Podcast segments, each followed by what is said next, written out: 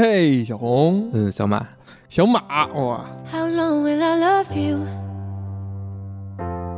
Long as stars are above you. And longer if I can. 给你讲个故事。什么故事？我看看这故事怎么讲，我想一想。嗯，我曾经拥有一段非常刻骨铭心的恋情，嗯所以那大概呢是零五零六年，其中有一个小的片段呢，我一直记着。反正肯定是个冬天啊，就也就是说是零五年底、零六年初嗯左右的事儿。晚上晚上的时候，我刚进屋，然后那时候的女朋友就她刚看完一部电影，然后进入了一个很低沉幽怨的一个情绪。哦，How long will I want you? As long as you want me to. And longer by far.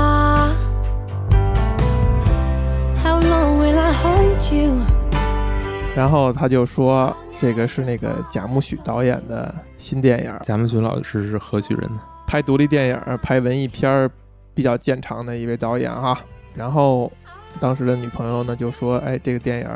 说你看看吧，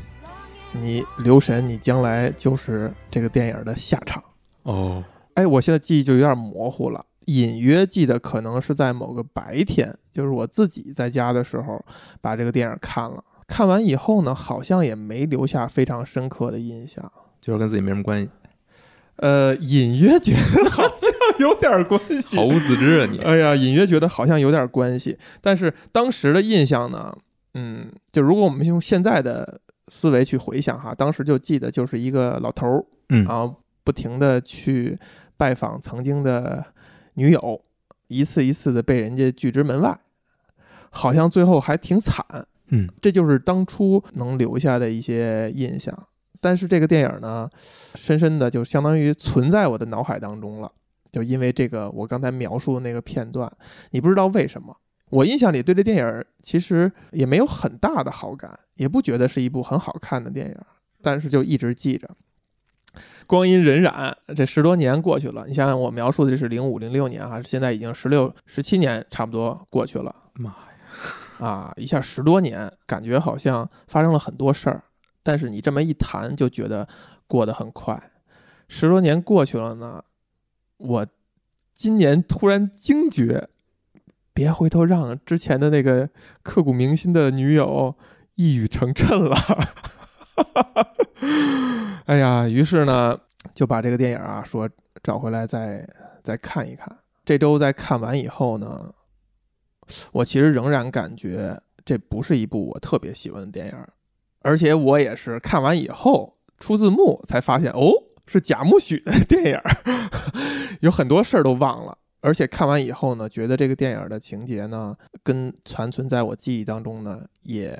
没有呃那么的一致。有很多东西其实可能当年并没有看进去，并没有琢磨清楚。嗯我觉得这个呢，也跟咱们当下的一个处境有关哈。小红，你也曾经跟我表达过哈，对于关于亲密关系这件事儿，其实一直也是用什么词儿来形容？是有困惑呢，还是有疑虑呢，还是什么？都有吧。所以我觉得我们可能有可能不愿意承认，但是还是需要一个去了解亲密关系这件事儿的一个过程。挺愿意承认的。我以为你是一个想避而不谈，或者不想直面爱情这个东西的状态。可能有有有这有有这种状态，但是很多东西不是你避而不谈或者不想面对，它就跟你无关了。嗯，就是你总得把它想明白了，不然的话，它就会一直困扰着你。所以其实，在咱们商量说一起探索探索的这个过程当中呢，我第一闪过的就是我们想要翻回来去看一看《破碎之花》这部电影儿，因为它就从脑海当中蹦出来了。我觉得它可能跟亲密关系直接关系没有那么就没有那么对应。没有那么对应，对我觉得本身这个片儿我是非常喜欢，它把人最不愿意去展露的、最想藏在心里的那一面儿给你挖出来了。你觉得你喜欢这个电影啊，会是因为这个电影的主演比尔·莫瑞好像是一个你非常喜欢的一个演员，是跟这个有关系吗？有一定关系。我最开始看这个电影也是因为他，嗯，也是可能非常多年之前了。当时我就很喜欢这个电影，我觉得但是可能那时候没觉得这个人的形象跟我自己有什么关系，也是一个不自知的一个状态。但是可能越过吧，觉得可能自己越像这个人，嗯，也是一个挺恐怖的一个事儿。这电影到底讲了一个什么样的故事？嗯，故事的主人公呢叫 Don Johnston，半退休状态的，应该算已经退休状态的一个老头儿，应该是做电脑生意赚了一笔，现在是属于家里还算比较阔绰，嗯但是他一直未婚，他有一个女伴儿叫 Sherry，是那个德尔佩演的。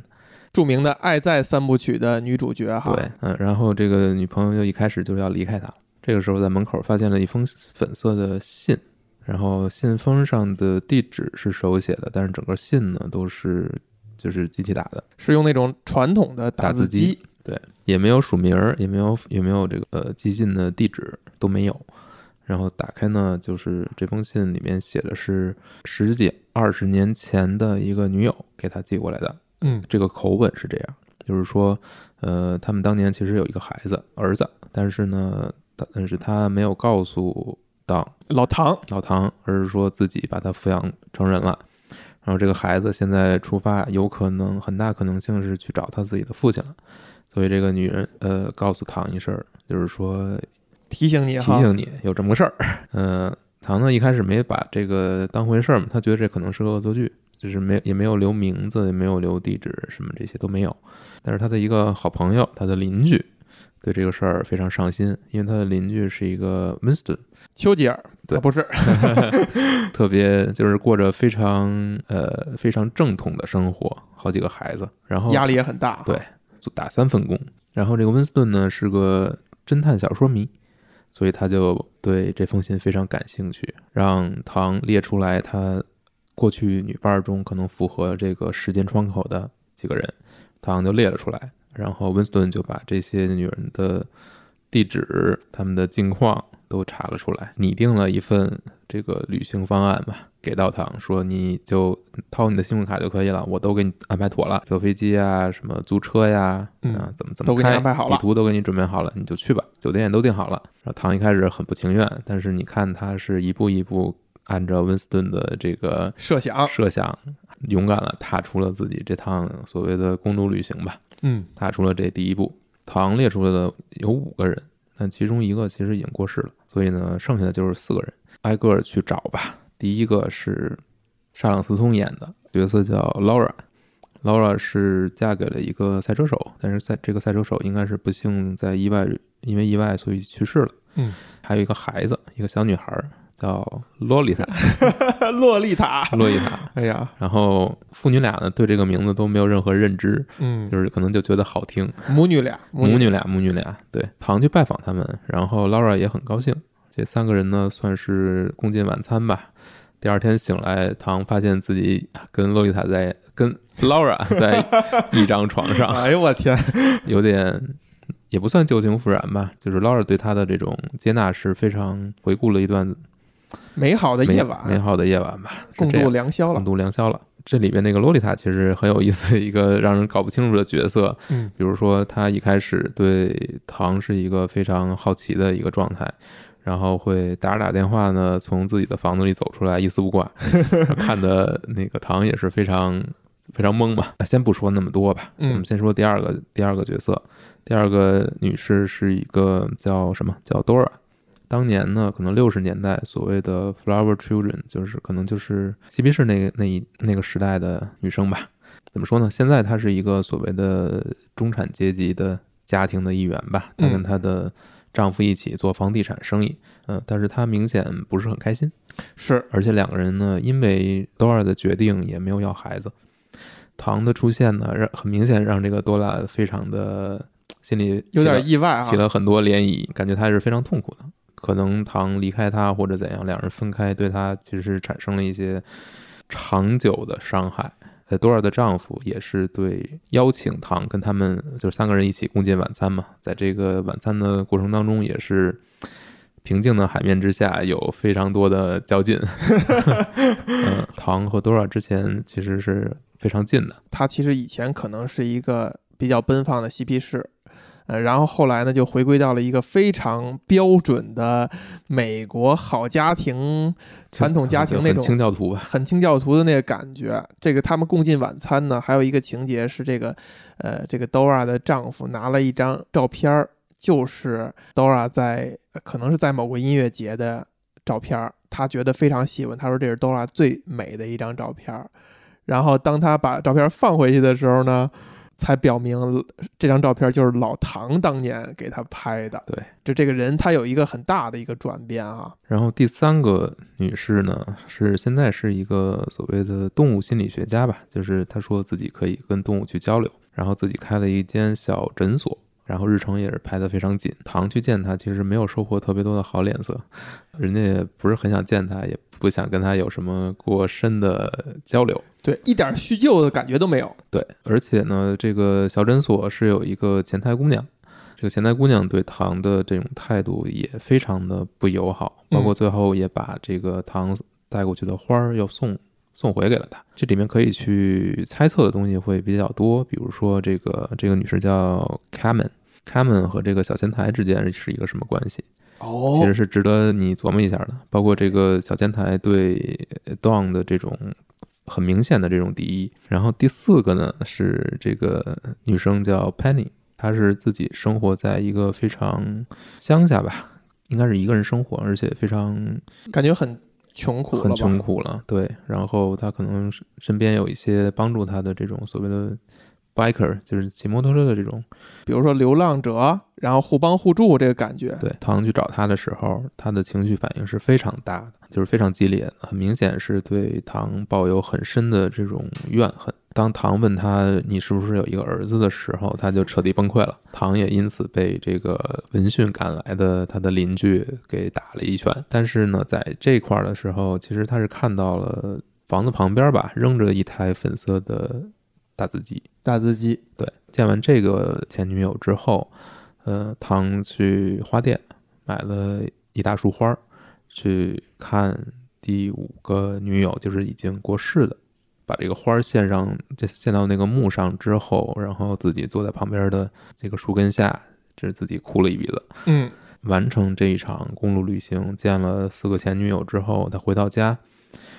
收到了另一封信。影片一开始跟他在一起的这个 Sherry，德尔佩演这个 Sherry，他又寄来一封信，也是粉色的，然后里面写的就是他还依然对老唐有有感情，还是愿意呃跟他可能再在一起吧。但这个时候他就呃老唐啊，这应该是在这个餐馆里面看到一个一个小年轻镇镇上去游荡。游荡，嗯，这其实是在回来的路上，在机场。在机场就已经看到过他，嗯，然后这次又看到了，所以他就想，可能是想到这个是不是他的孩子，嗯，于是他就很好心的给那个男孩买了一份午餐，男孩一边吃，他就两个人展开了一些对话，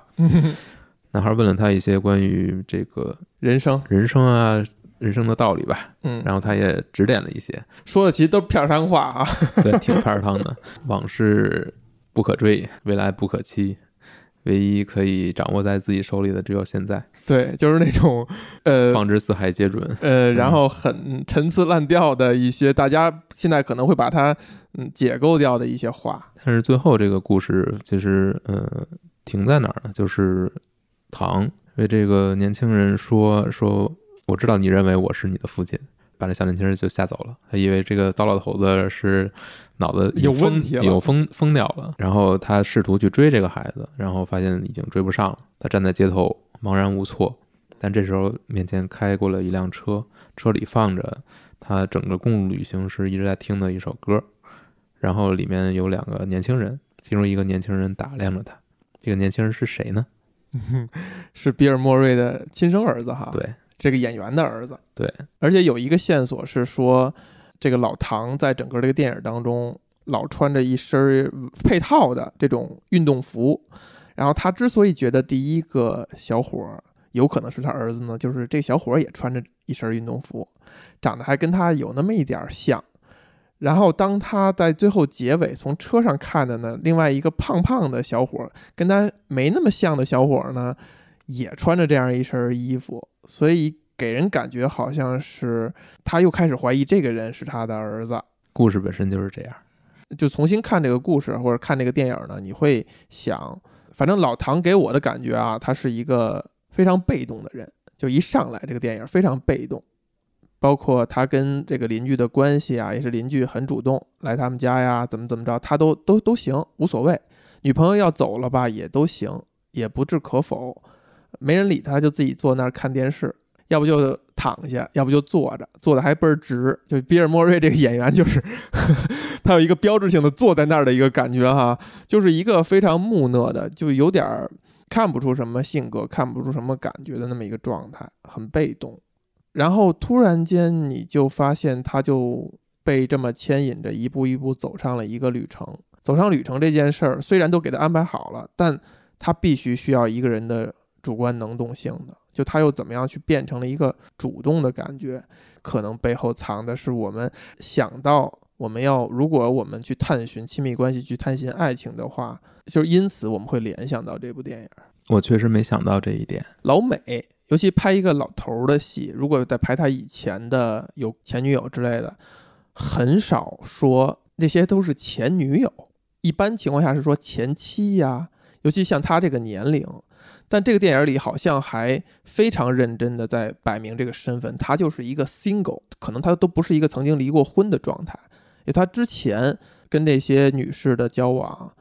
全都是非婚姻状态的，就这个事儿是摆明了一个很明确的一个身份。就是说他这种被动，我觉得他本身是想要踏上这一次旅程的，他想要把这个事情解决。就像他最后也其实也想要去找想明白，到底有没有这个孩子。嗯，如果有的话，他是愿意去认识他，甚至为此承担责任。我觉得他是有这种想法的，但是他一开始他是拒绝的。我觉得这可能就是人的一种，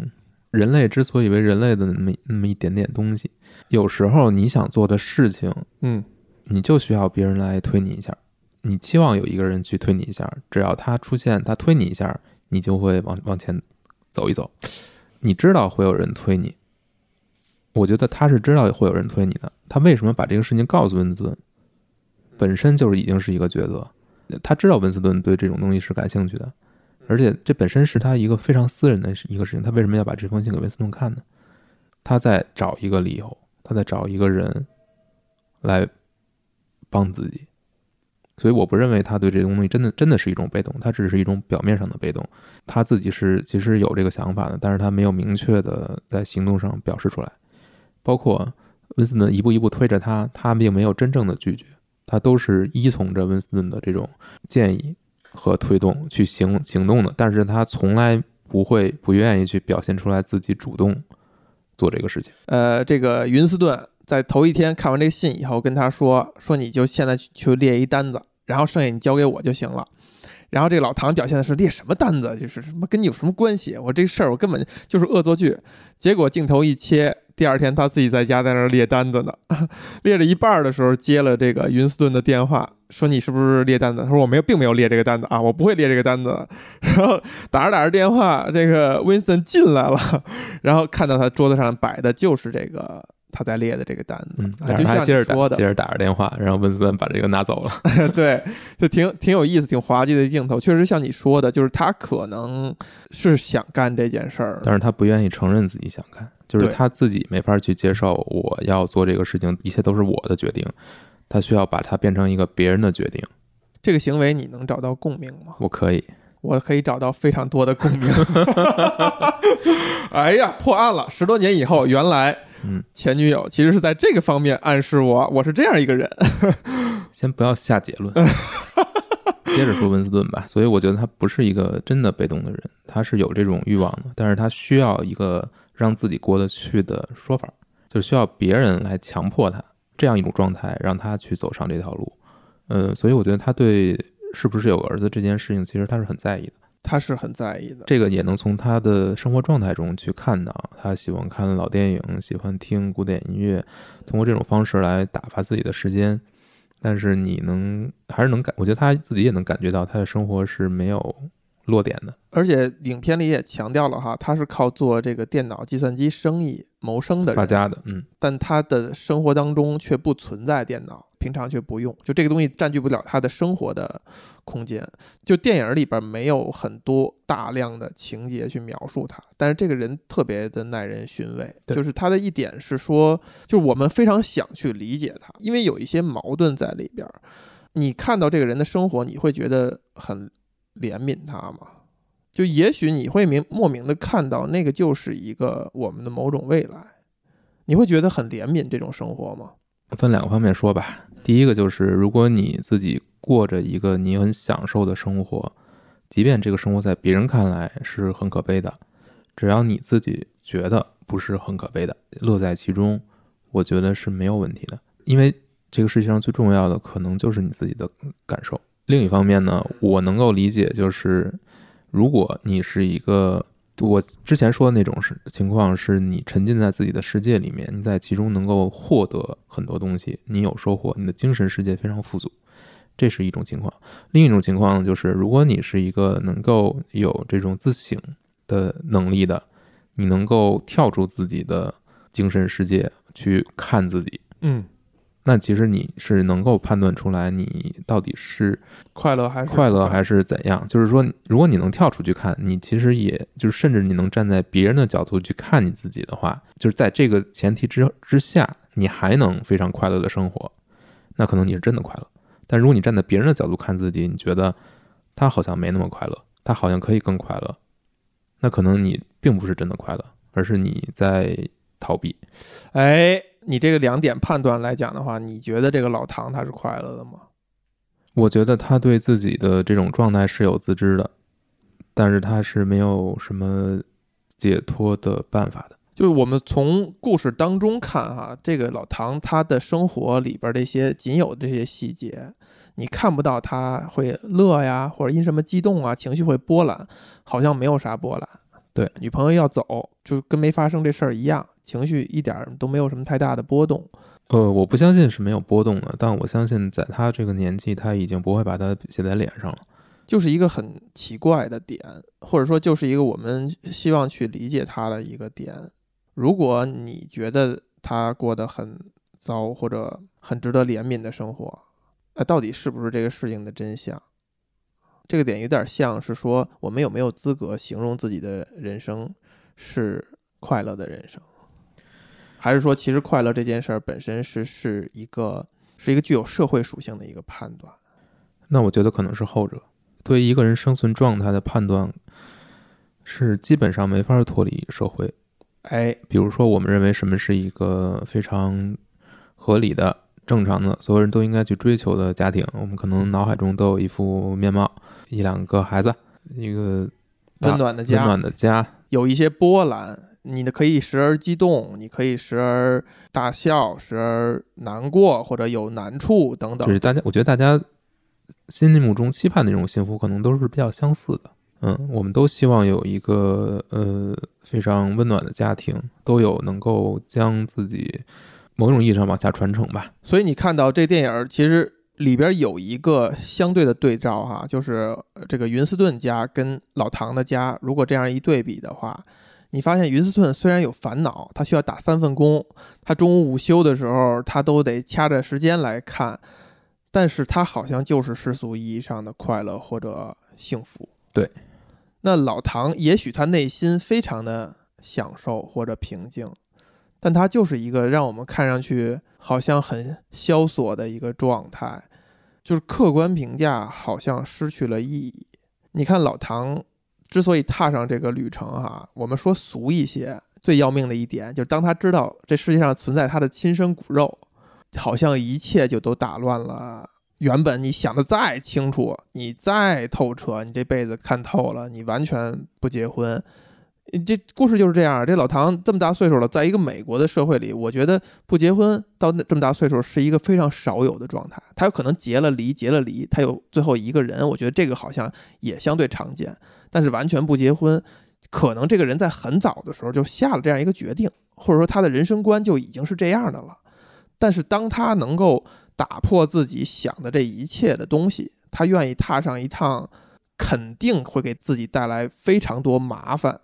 而这些麻烦一定是他不想要的，非常多波澜，这个波澜也一定是他不想要的这样一个旅程，就是因为好像要有一个儿子，可能就是这样。我想一想，对吧？就是我们刚才在想的，你是客观评判这个人，还是主观感受？如果钻到这个人物当中的话，他可能就觉得一切都无所谓，你们怎么看我，那是无所谓的，我已经就所谓的自洽了。但是打乱我一切顺序的，反而是一个非常更世俗意义上的一个点。之前所有的一切生活态度都是建立在自己没有后代，他没有这跟别人没有这种非常近哎，的关系。连接的这种前提之下，那当这一点被挑战，就是一旦这种东西被打破了，那他必然要调节自己，去重新的认识这件事情，重新的去看自己到底要如何去面对。只要他是一个稍微有一点责任心的人，那他肯定要去想办法把这个东西去处理好。但你想想，这个东西是责任心吗？或者说，我们尝尝试这么去理解，你仅仅是知道了而已，它不影响任何客观事实。就如果这个女士不给你写这样一封信，这个客观事实也存在，你这个儿子也存在，他也跟你有血脉关系，他跟你也发生不了关系，你仅仅在于你知道了这件事儿。我觉得还是非常不一样。如果一个冷静的人，他甚至可以装不知道，或者可以就像他一开始的反应那种下意识的自我保护，就是认为这可就是或者说一建立一套说辞，这是一个恶作剧。但我觉得他不是这样一个人，就是如果他能做出这种判断，或者说做出这种生活方式，决定自己过这种生活方式，过到这个岁数，他对自己应该是比较真诚的。哎，我觉得他他是不会让这么一个东西悬而未决的，在他的生命里，一直到他他余生都要去想这个到底是不是。我觉得他是不愿意这样的。不愿意留下悬念。我觉得他应该不是这么一个人。嗯，他应该是希望能够把这个人生过得明明白白，应该是这样，否则的话，他不会过这样一个生活。因为如果他真的要去跟别人建立起这种，不管是婚姻还是亲人这种关系，他一定是要放弃一部分很清晰的东西清晰的东西，，需要糊涂一些。一定要模糊，一定要这样。但我们这个言论是不是也很危险？不是不是坏事儿啊，就是模糊一点不是一个坏事儿，因为很多东西是没法弄那么清晰的。虽然我们在这武断的下了一个结论哈，但是我们可以先沿用它。老唐因为儿子这条线索，确实踏上了一个支离破碎的，还要准备这些粉红的花儿的一个旅途，好像看似是比较被动的去回首了他这几段恋情。重看的时候啊，我我有一个有趣的感觉，我觉得他把这几个女友的线索是怎么串起来的呢？就是从第一个开始，再往后对他越来越差。对。就第一个是很热情的接受了他，共度了非常美好的一晚。然后第二个呢，就对他就稍微有一点儿，就是在游离。到第三个呢，完全冷漠。到第四个，把他轰出家门啊。第五个呢，就是因为已经不在世了。看到还有一个说法是说，这五段恋情对应的，好像是无论是感情也好，人生也好的，就是顺序来的阶段。嗯，一上来比较有激情，然后慢慢的大家就开始操心事业啊，什么家庭啊，呃要不要生孩子呀这样的问题。然后到第三段呢，就是好像每个人都有每个人的事业了，然后都各自忙各自的事儿，俩人就是一个比较形同陌路的一个状态。然后再往后呢，可能就是人生走到暮年了，互相之间这种对人生的怨恨 就都撒在对方身上，然后互相之间是一种骂骂咧咧、嗯埋怨的一个状态。那到最后就是死了嘛？你觉得这些点它跟爱情或者亲密的关系是一个什么样的关系？就是这五五种关系吧，嗯可能是对应着不同的感情的状态，但是它其实不是，我觉得不是那种，不是刚才说的那种，就是它是有一个明确的继承关系的、先后关系的，你能明显感觉到的，比如说那个动物心理医生，我觉得他可能他其实跟老唐之间的曾经的感觉就没有那么强。曾经俩人就没有那么好，可能就没有那么好。但真正对他有非常强的这种感觉感情的，可能是 Dora，就是那个房地产的，哎，还有就是 Penny，就是那个最后打了他一拳，导致他被打了一拳的那个那个女士，就是他们对老唐是有很强烈的感情，而且这个感情导致他现在对一个是深深的被老唐伤害了，另一个可能就是有非常更深的怨恨。这两个人是感情比较浓烈的，但其实第一个和第三个只是年轻的时候有过那么一段，可能并没有真正的爱情。就是如果他有一定的对仗，或者有一定的暗示或者隐喻或者象征在里边的话，会不会导致我们没法非常深刻的理解他要讲的这一层爱情的关系？就它是会不会是阻碍作用？还是要试图去想，为什么老唐会走到如今这个境地？真的是他想要吗？或者会不会是他身上有什么问题？如果我们去看这个故事水面下的那部分的话，我的理解是，老唐的目光会被就是男性凝视，会凝视在那些年轻女性的身上。无论是一开始见的第一个前女友的这个女儿，虽然她被吓一跳，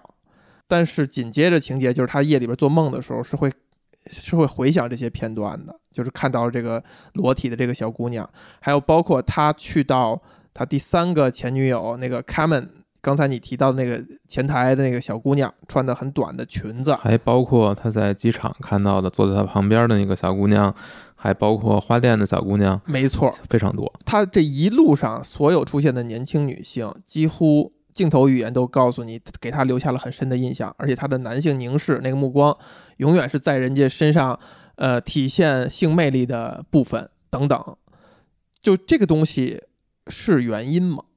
就是他走入如今的境地的一种原因吗？也就是说，如果说直白的话，就是这是一个花心的人，这是一个会经常的被女性吸引，并且就像你刚才说的，他是一个非常真诚直接的人，他就直面这种吸引，直面这种你说欲望或者诱惑等等，所以才导致他是如今的境地。嗯，首先啊，就是我觉得电影其实对他当年到底是一个怎样的人没有直接的描绘，所以很多东西是需要你自己去脑补的。但很明显，他是一个会经常更换自己女友的一个人。你看他列那个单子，你就可以知道了，他这录列了两符页合，那个，正反两页，我感觉那好像就是五个人那也只是二十年前符合二十年前那个时间窗口的。啊短短的一年，确实是温斯顿只从这里边挑了五个，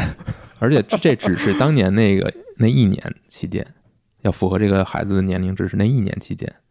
一年期间就五个。但是你说，呃，他这个人就一定有什么问题？我觉得所有人都有问题。能在这个片子里看出来的，就是他跟 Sherry 的关系，跟 Sherry 的关系，这个是一啊个比较就他第一个离家走的那个女朋友，对，明显是希望一切不要变。我我也没啥承诺，对也没怎么着的，他也希望能够保持现状，但对于 Sherry 来说，不可能永远这样下去。你说这个时候他做错了什么？嗯，明确的说，你做错了什么？那可能就是没有满足在一段关系里面对方对自己的期待。但对于这个电影之前发生的事情，他跟这些女女性片子里面没有说的那么清楚，都是需要你自己去想象的。通过他们重新相处的时候的点这些细节吧，嗯，来去勾勒出他当年是一个怎样的人。但你看现在的这个已经老去的唐，你会觉得他还是一个很有魅力的人。哎，就是你觉得是比尔莫瑞的在你这儿的一个特殊的魅力呢，还是真的他电影用语言展现出来他有魅力？电影的很大的一部分，这个角色就是来自于皮尔·莫瑞本身已经现存的银幕形象，包括他个人的这种光环。可能这个演员啊，至于我是没有那么深刻的魅力，就我不会觉得这个魅力是一个，就是说是一个他带入电影的一个资产。我这次看，我也在在想捕捉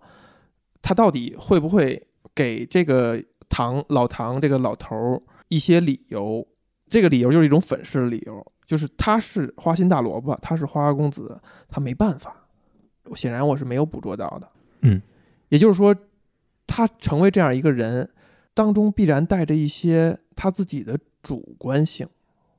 就有的人，他可能是有一些客观的理由，他是一个花心大萝卜的，比如说足够有钱、帅、什么性成瘾等等，要不然就是童年有一些阴影，对于男女关系不信任。甚至厌女，就他希望伤害女、伤害异性，也会导致他有可能就是频繁的去让别人上钩，然后最后再抛弃等等。就是我在想，还会有一些所谓的客观的借口或者理由，就这些电影当中也没有提供给老对，没有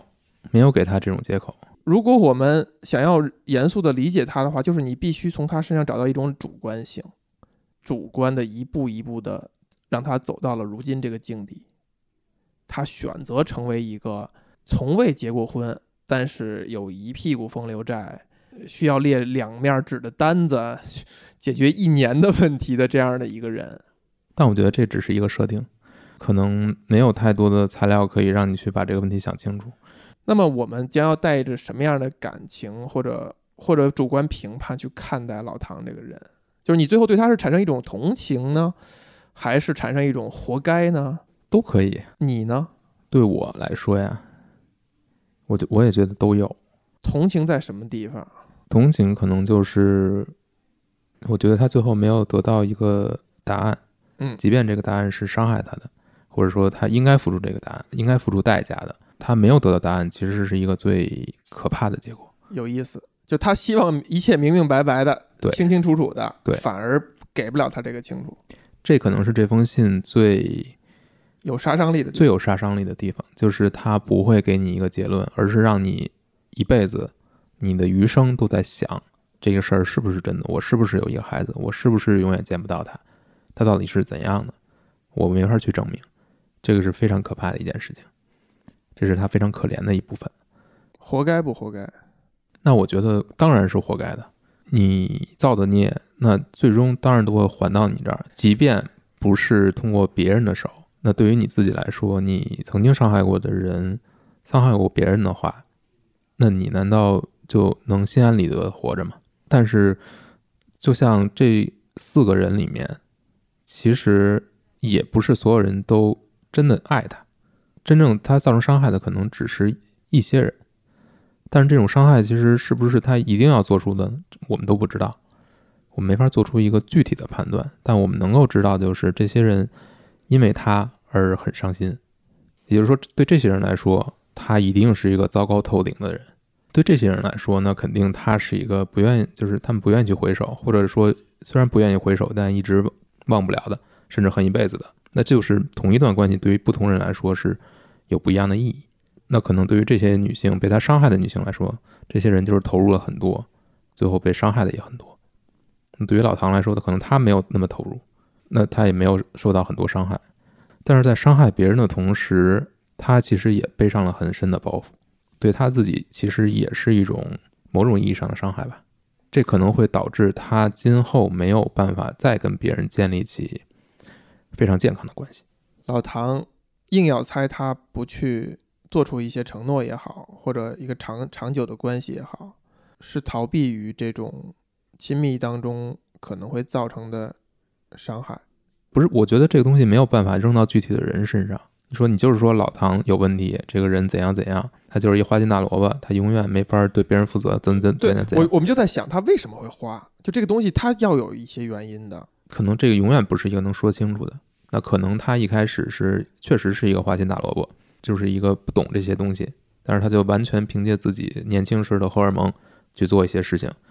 那就没有遇到一个真正能让他安定下来的人，或者能制住他的人，那可能他就慢慢就错过这个时间点了，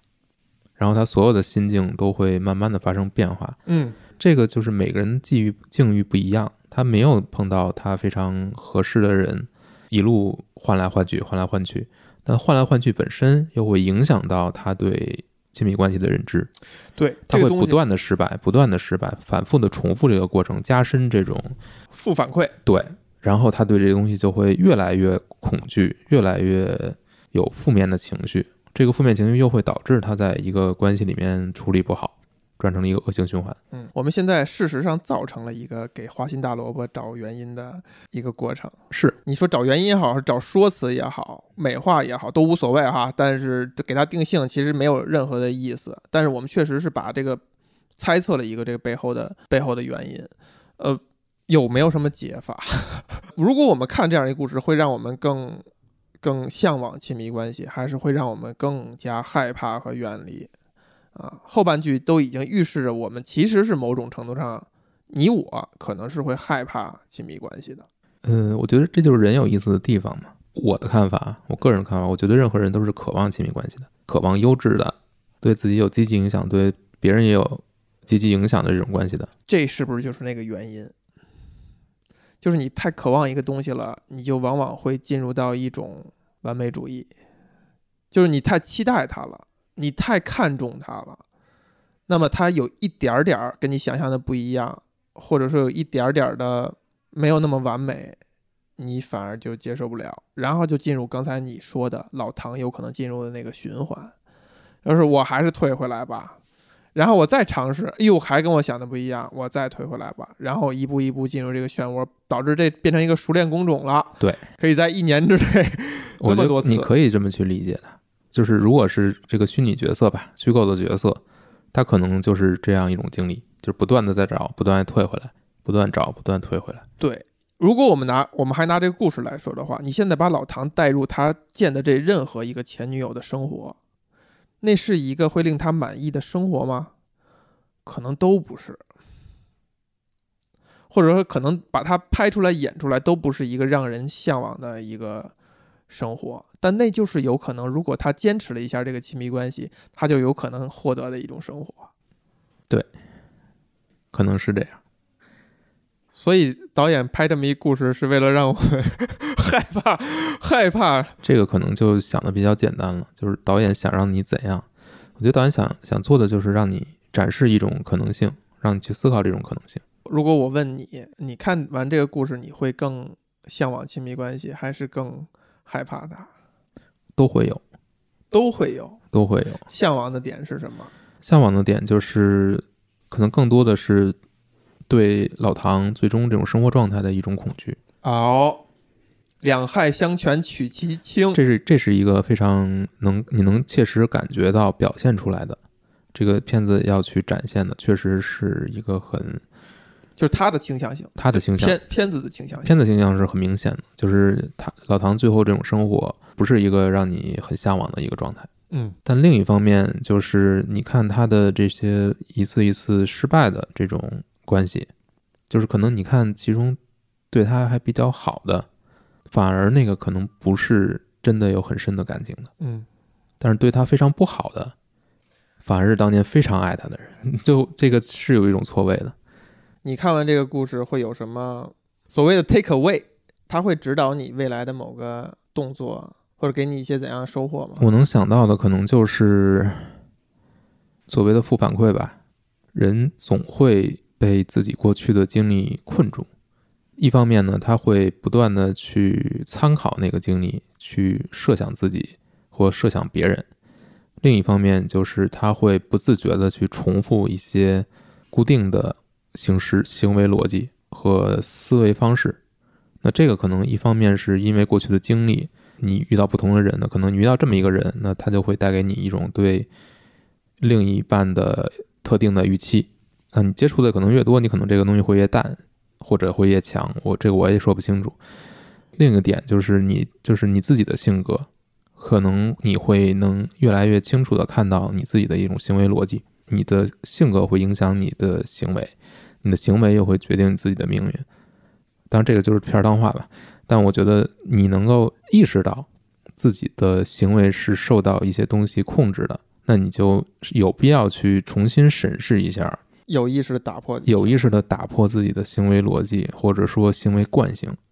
这样可能会有助于你做一些更明智的选择。但明智可能也是打引号吧，至于好不好不好说。我非常同意你这个观点啊！硬要去想当年的前女友为什么这样去说，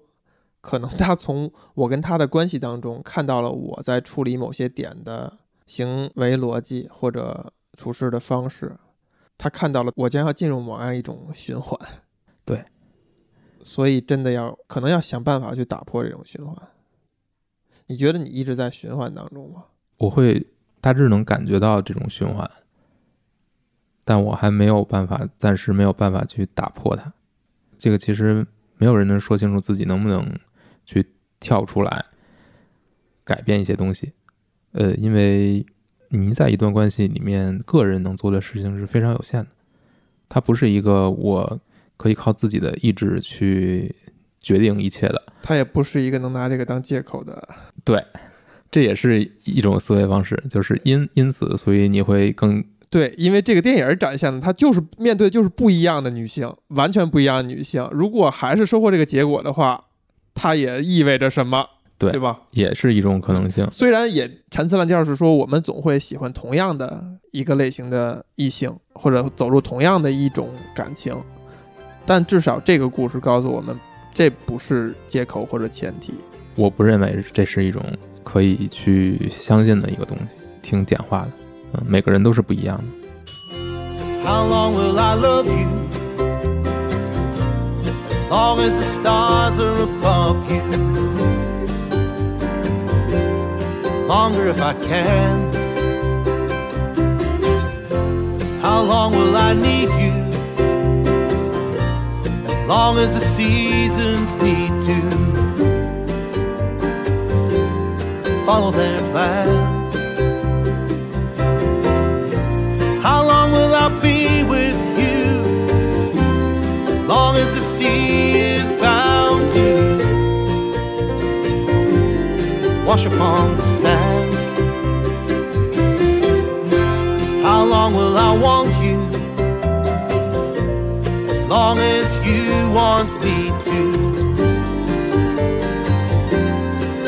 By far. How long will I hold you? As long as your father told you.